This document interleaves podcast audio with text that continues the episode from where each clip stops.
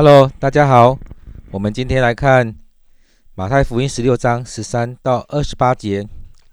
这边将说，耶稣到了凯撒利亚腓立比的境内，就问门徒说：“人说我人子是谁？”他们说：“有人说是施洗的约翰，有人说是以利亚，又有人说是耶利米，或是先知里的一位。”耶稣说：“你们说我是谁？”西门彼得回答说：“你是基督，是永生上帝的儿子。”耶稣对他说：“西门巴约拿，你是有福的，因为这不是属血肉的指示你的，乃是我在天上的父指示的。我还告诉你，你是彼得，我要把我的教会建造在这磐石上，阴间的权柄不能胜过他。我要把天国的钥匙给你，凡你在地上所捆绑的。”在天上也要捆绑，凡你在地上所释放释放的，在天上也要释放。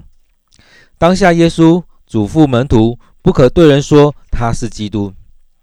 从此，耶稣才指示门徒，他必须上耶路撒冷去，受长老、祭司长、文士许多的苦，并且被杀，第三日复活。彼得就拉住他，劝他说：“主啊，万不可如此，这事必不临到你身上。”耶稣转过来对彼得说：“撒旦，退我后边去吧！你是绊我脚的，因为你不体贴上帝的意思，只体贴人的意思。”于是耶稣对门徒说：“若人要跟从我，就当舍己，背起他的十字架来跟从我。因为凡要救自己生命的，必要丧掉生命；因为啊，凡为我丧掉生命的，必得着生命。”人若赚得全世界，赔上自己的生命，有什么益处呢？人能拿什么换生命呢？人只要在他父的荣耀里，同着众使使者降临。那时候，他要照个人的行为报应个人。我实在告诉你们，站在这里的，有人在每一场死位以前，必看见人子降临在他的国里。愿上帝。透过他的话语来祝福你。当我们在读上帝的话语的时候，我们可以这样把它念出来。当你念出来的时候，上帝也透过这当中进到你的生命里面，让这些话语进到你的里面去。感谢主。今天我们读的这段经节里面有好几个议题在这当中，包含了一开始耶稣在说：“别人说是谁？你们怎么看？你们怎么看我？你们有什么领受？知道我是谁？”也在当中提到了，其实我们所讲的是别人说的，或者是从上帝那边的领受的，或者是你自己怎么想。其实很多时候我们可以去想，我们到底领受到了什么。因此在当中读圣经的时候，让我们可以有更多的思想。也在当中看到耶稣再次把权柄下放给他的门徒。在今天经文里面也提到的。耶稣预言他即将面对的事情，所以在这当中，我们看了很多可以让我们去想的。你要着眼在这世上的一切，还是属天的祝福里面？所以在一开始的时候，耶稣到了一个新的地方，然后就问门徒说：“人说我是谁？”别人怎么理理解耶稣？别人怎么认识耶稣？其实很多时候我们在。很多的情境里面，别人怎么看我们？其实有时候我们知道，有时候我们不知道。当然，耶稣重点不是在于说别人怎么看他，而是门徒听到了什么。门徒听到了什么？所以很多时候，外面的人在在传说啊，谁是怎么样，谁是怎么样，有很多闲言闲语在这里面。然后耶稣要澄清的是，要了解的是，门徒认识的是怎么样的耶稣。所以他先问。别人怎么说？你们听到别人怎么说？接下来他才问你们说我是谁？所以这是两个不同的层次。然后后来耶稣也用呃彼得所回答来回应他。那当然，因为耶稣会行神迹，耶稣也在讲天国的福音，耶稣也做了许多的事情，所以造就了人，然后他一病赶鬼等等的，做了许多的事情。所以在这当中，大家所联想的就是：诶，是不是施洗约翰？还是有人会觉得他是以利亚、耶利米，或者是先知？在这当中，所有一切都在讲的是这个人带有上帝的能力，在当中，上帝透过他来做许多的事情。所以也在提到说，当大家理解耶稣是谁的时候，他是一个上帝的代言人，所以才会说是先知里面的其中一个。所以在这当中，或许我对我们来讲，或许或许可以理解，或许不能理解，因为这这当中不就是呃以前的先知的再现吗？或者是有些人会说啊，好像是有转世啊等等。但是在这里面，我们看上帝让这些先知在这世上所做的一切，然后时间到了就回去了，所以他们是用那种方式去理解，但是其实或许换个方式来看，也不合我们的信仰。然而，符合人的想象，因为我们用我们所知道的来诠释我们所看见的，所以他们用这样的方式去理解耶稣是这样一个伟大的先知。那当耶稣问问完说，别人说我是谁，别人说人子是谁的时候，接着他就问：那你们呢？你们这这十二个门徒跟了我这三年的时间，你们认为我是谁？你们领受到了什么？所以，当门徒跟耶稣一起生活了三年，他可以看到非常多的面相。所以，一起生活三年的，跟外在可能跟他生活三天，或者是只是听说，或者是有一一面之缘的这些人所听到的，会是不一样的。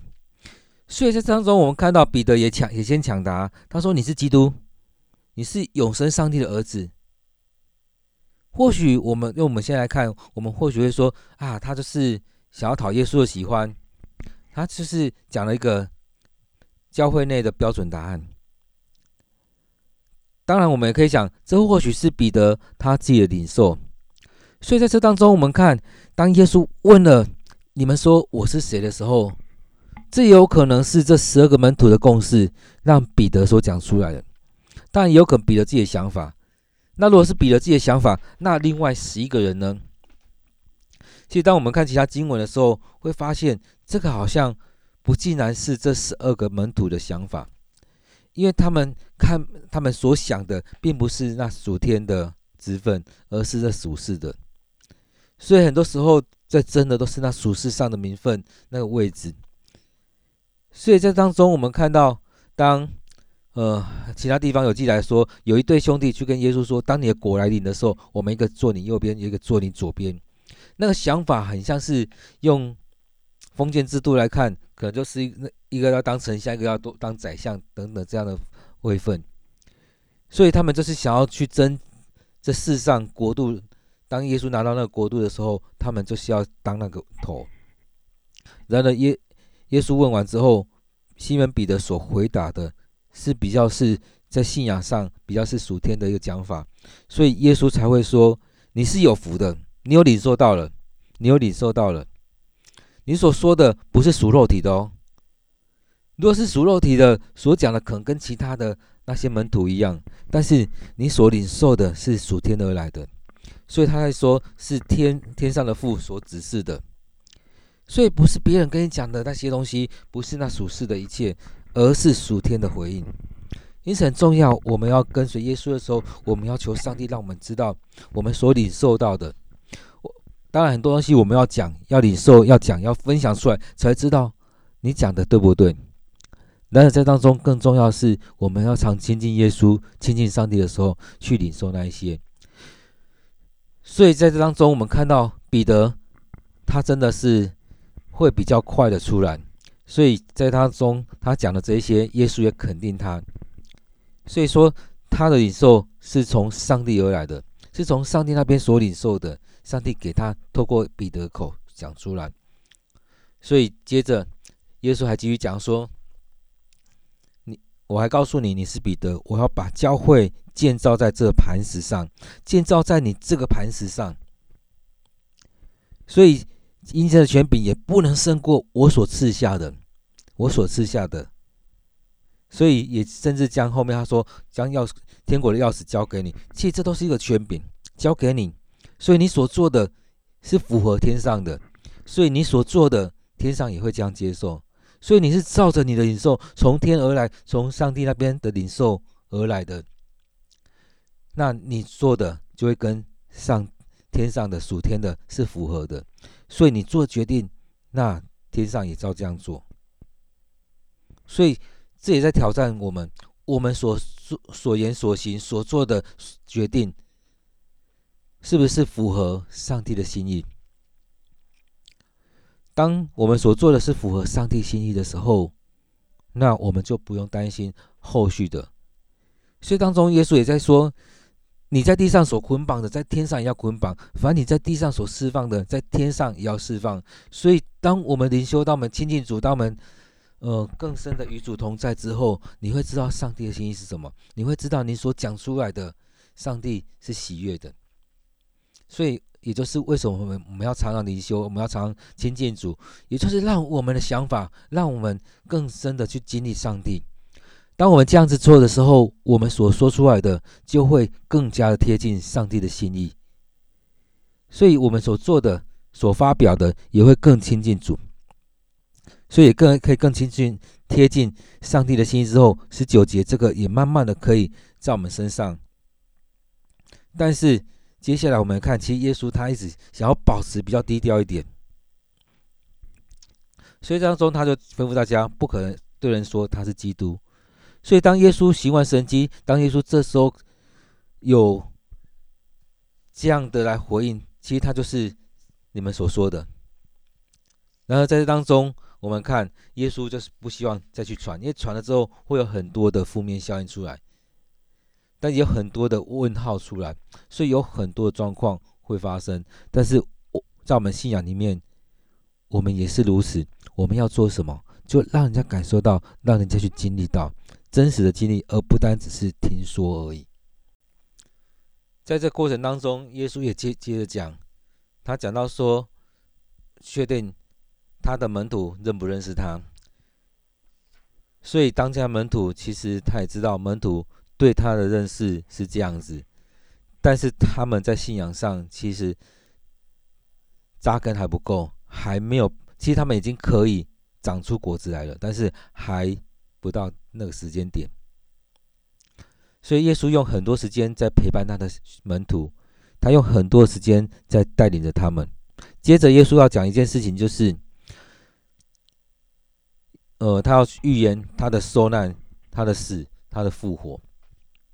所以，当耶稣确认知道门徒的想法之后，他接着说：“所以二十一节这边讲这样讲，从此耶稣才指示门徒。所以他先有一个前面的讨论、前面的教导之后，才接着做这件事情。所以他就说，他必须上耶路撒冷去，受长老、祭司长、文士许多的苦，并且被杀，第三日复活。”所以在当中，我们看这是必然的，因为耶稣所说的、所做的很多事情，都在挑战着当时的耶路撒冷。那时候的长老、祭司长、文士，那时候的法利赛人、撒都该人，其实很多都被耶稣来挑战。用现在来看，也就是挑战着他们的权柄。他们那时候是得是在高位的。所以，当耶稣所说所做的，其实都在摇动、动摇着他们，都在撼动着他们。所以，他们当然害怕，他们当然很多人会恨得牙痒痒的。所以，很多时候只是想要对耶稣下手，希望他不要再再说，不要再做了，他最好离开，最好死的最最好。所以，耶稣才会说他要上耶路撒冷去。其实他很知道，很清楚知道他的使命是什么，所以他要照着这样去做，他要照着这样去做。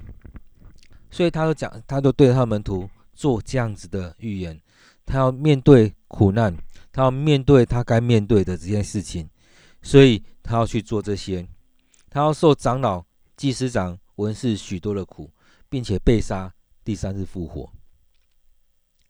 所以在当中，我们看，其实都用人性来看，受苦谁想要？都想要逃避，都想要离开，都最好不要面对这一些。而且是面对这些要跟他们争论吗？然后他们要要面对一些这些人的陷害，然后最后连生命都没了，所以要被杀，连生命都没了。第三日复活，其实耶稣也在成为一个榜样。他面对这些苦难的时候，他还是勇于去面对，因为他知道这是上帝给他的使命。最后连生命都没有了。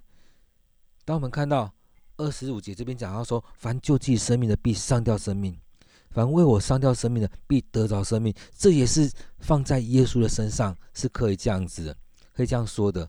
所以用二十五节可以回来看二十一节，耶稣说：“我要在当中受苦，甚至被杀。”但是我三天之后我要复活，三天之后复活，其实也又呼应到约拿的那件事情。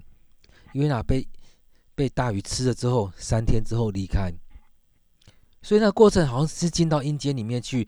约拿掉到被丢到海，他跑到海里，然后被丢到海里，被鱼吃了，三天之后被吐出来。所以其实这当中我们看到，其实都前后是贯穿的，前后都是有连接到的。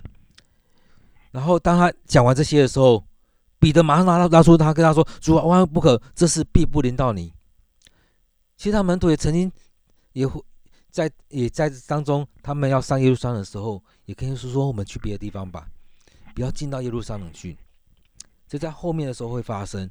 但是我们看到这时候，彼得就拉着耶稣跟他说：“主啊，万不可知，万不可如此，这事必不临到你，不要这样做，不要这样做。”不要这样子，这事不要临到你。当耶稣听，如果是听了这句话，他也这样子退缩的话，这件事可能不会临到他，他可能就去隐居了。这件事可能就没有临到他。但是耶稣这时候，他很清楚知道上帝的心意，上帝呼召的是什么，他的使命是什么，他很清楚，所以他反过来，他转过来之后对彼得说：“撒旦，退我后边去吧。”离开我吧！你是让我离开上帝的人，你所说的不合上帝的心意。虽然很多时候都是如此，当我们要做一件事情的时候，其实有很多不同的声音，我们心里的不同的想法，或别人跟你说不要这样子，不要这样子。所以很多时候，我们要回来是看主的心意是什么。就像是很多时候我们有经历过一些事情，我们就会劝诫别人该怎么做，该怎么做。就像是有人要去当兵，就跟他说：“你不要出头啊，啊，你这样得过且过就好啊。”然后等等的。但是这些是合上帝心意的吗？我没有祷告过，这个人他去到军中，这个人去到这个学校，这个人进到这个职场，上帝给他的使命是什么？或许他去那边会有很多碰撞，但是他就是要改变这个地方。很多时候，上帝呼召一些人，就跟这个社会碰撞。跟这个教会碰撞，跟这个机构碰撞，跟这个组织碰撞，就是要改变这个地方。但是我们很不喜欢有这样碰撞，我们希望很和平的。所以在这个过程当中，更重要是回到上帝的心意。耶稣都也可以很和平啊，他也可以不要冲撞，他也可以不用去翻桌啊。但是我们要回来看上帝要我们做什么。所以耶稣很清楚知道他的使命的时候，他就反过来跟他说：“撒旦，退我后边去吧！你不体贴上帝的旨意意思，你只体贴人的意思。很多时候我们是也面对到这样子，那我们回来看，我们是也面对这样子。所以，我们回来想，你了不了解上帝的旨意、上帝的意思、上帝对你的心意是什么？当别人跟你讲一些东西的时候，我们有没有回来祷告，寻求主的意思？寻求主的面，让我们更清楚知道我们该怎么去面对这许多的事情。所以在这当中，耶稣清楚知道的时候，他就能回应。那也像也在挑战我们现代人一样，现在很多人在都在讨论说，现在的孩子读到高中、大学、研究所还不知道他要做什么，还不还没有他的一套思想，所以别人拉着就走，拉着就走。我也曾经遇过一个三四十岁的，当我给他一些建议的时候。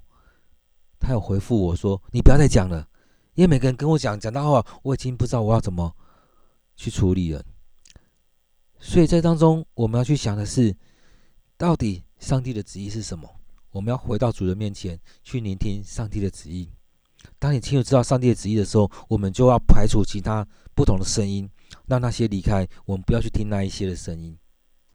在这里面，我们可以去想，跟随耶稣其实不容易。”其实要付出代价的，所以在二十四节这边说：“若有人要跟从我，就当舍己，背起他的十字架来跟从我。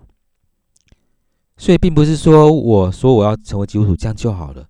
其实是有这段经文里面，耶稣对他们都说，也在对你，也在对我说：若有人要跟从我，你若是要跟从我，你就要舍己，你就要背起你的十字架来跟从我。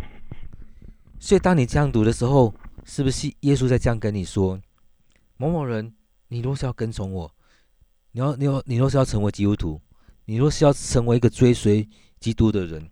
你就要舍己，要背起你的十字架来跟随我，所以这很重要。当你要成为一个基督徒，是要付上代价的，要背起你的十字架，要放弃你自己，让上帝来带。也就是我们在讲的那个主要的带领人，已经不是你了，你的生命的主权转移到耶稣那边去，转移到上帝那边去。所以很多时候我们会以为我们自己是掌权的。然而，我们忘记了我们是管理者，所以耶稣用了非常多的比喻来谈天国。其实很多时候，我们可以回来再想，是你对你的自己生命的负责。所以背起这样副十字架，其实也可以说背起你的重担、你的责任、你的使命、你的呼召，也就是这样的十字架。当你背起你的十字架的时候，你会面对着很多别人的不理解。甚至别人想要审判、想要公审你，别人很多时候让你陷入苦难当中，甚至你要去经历那种被陷害，这样是这样的事情，我们都看到，都过去都发生在耶稣身上。耶稣所说所做的，常常不被理解，甚至要被那一些在高位者来公审他。他经历了许多苦难，他经历了多次被陷害，甚至经历了被。被出卖的这过程，然而我们就是背着十架，向着标杆直跑。面对许多的这样问题，其实我们就回到上帝的面前。所以，上帝给你使命，上帝呼召你，你就有这样责任，你就要回来去面对这样的事情。然而，我们知道，我们所所要的是未来奖赏。所以，当我们想到未来的奖赏的时候，现在的苦难就已经不算什么了。所以在当中，当要背起十字架的时候，是为着主来背起的。所以下一句，耶稣就说：“凡要救自己生命的，必丧掉生命；凡为我丧掉生命的，必得着生命。”所以，当你背着十字架，为着主，为着主来奔跑的时候，你就会看到，你要在这当中得着生命。接着还说：“人若赚得全世界，赔上自己的生命，有什么益处呢？人能拿什么来换呢？”所以耶稣在这当中，就是让我们去着眼属天的世界。当然，不是让我们变成一个精神分裂啊等等的，而是让我们很清楚知道，我们是属天的人。我们不是只看着自己身上的需要，而是回来看主要我们做什么，跟着主的脚步来走。所以前面他是说。要跟从主，就要舍己，背起他的十字架，所以就不再是只 care 在自己身上，而是去看上帝要我们做什么。所以很多时候，我们都汲汲营营在世上的一切，让我们迷失了前面的路，让我们已经看不到了。就像很多人一样，他一生的追求，常在某一个点就没有后面了。很多时候，以前都被人家说：“啊，你就考个好个高中，考个好的大学，读研究所。”找个工作，很多人都这样达到他的目标。那接下来呢？下一个目标是什么？对，所以很多人不知道怎么办。但是主要我们知道是不是为了自己在追求这些，而是最主要是你要跟随耶稣。很多时候我们在年轻的时候都用我们的生命或我们健康来换钱，但是年纪大之后才会知道钱换不了你的生命。也换不了，换不回你的健康。所以，当你赚得了全世界，但是赔掉这你的生命的时候，那要怎样？用现在的人来讲，很多时候都说你赚的钱你也要去用啊，你没有用，存在银行，它只是数字。当你要用它的时候，也用不了。所以，更重要的是回到主的面前。所以，在这当中，我们看到上帝。会照着你所做的来回应你，来祝福你。所以在这当中，我们看到回来，在这当中，耶稣在这里面，今天的经文里面有很多的事情在发生。所以第一个，耶稣问他的门徒说：“别人说我是谁？他们怎么看我？”第二个，他又问他们这些门徒说：“那你们呢？你们认为我是谁？”那当彼得回应的时候，耶稣知道这一些，他就跟他说：“你所说的是从神那边领受，从上帝那边领受的，不是属于肉体的。”那接着，他也把权柄赐给彼得，因为他能够从上帝那边来领受，所以这就是一个属灵的权柄。当我们一直属停留在我们属肉体的时候，我们拿不到这权柄。我们拿到这属灵权柄，我们也会误用。所以，上帝还不是这时候给他。但是这时候，我们看到，一当耶稣确认了这十二门徒当中，彼得他所说的是从上上帝那边领受的，他就把天国的钥匙给他。接着，他确认完之后，他确认完之后，他就做了一个他面对死亡的一个预言，他要上十架的一个预言。他预言完之后，当然有一些其他东西出来，所以我们看到彼得前面被赞被赞扬了，前面耶稣把这天国的钥匙给他，后面却反过来回骂他说：“你所说的不合上帝的心意，你没有体贴上帝的旨意意思，只体贴人的意思。”所以我们人也常是这样子，在这一刻好像很贴近上帝，但在下一刻。又被撒旦得胜了，所以在这当中，其实我们要一直一直调整我们自己。所以接着，在耶稣才会说：“若是要跟从我的，要背起十字架来跟从我，而且要舍己，而且要舍己。”分享到这当中，我想，如果要将今天下一个主题，我会用。合上帝心意，以及背起十字架来跟随耶稣。因为在当中，我们看到，不论前面在问的那个问题，人家说我是谁，你们认为我是谁？或者说彼得的回答，彼得在那当中两次的回答，一个是能够拿到天国的钥匙，一个是被骂撒旦离开我。这当中，我们看我们怎么样所做的。可以合乎上帝的心意，当然，我们也要舍己，背起十字架来跟随耶稣。透过今天的经文，希望能够对你有帮助。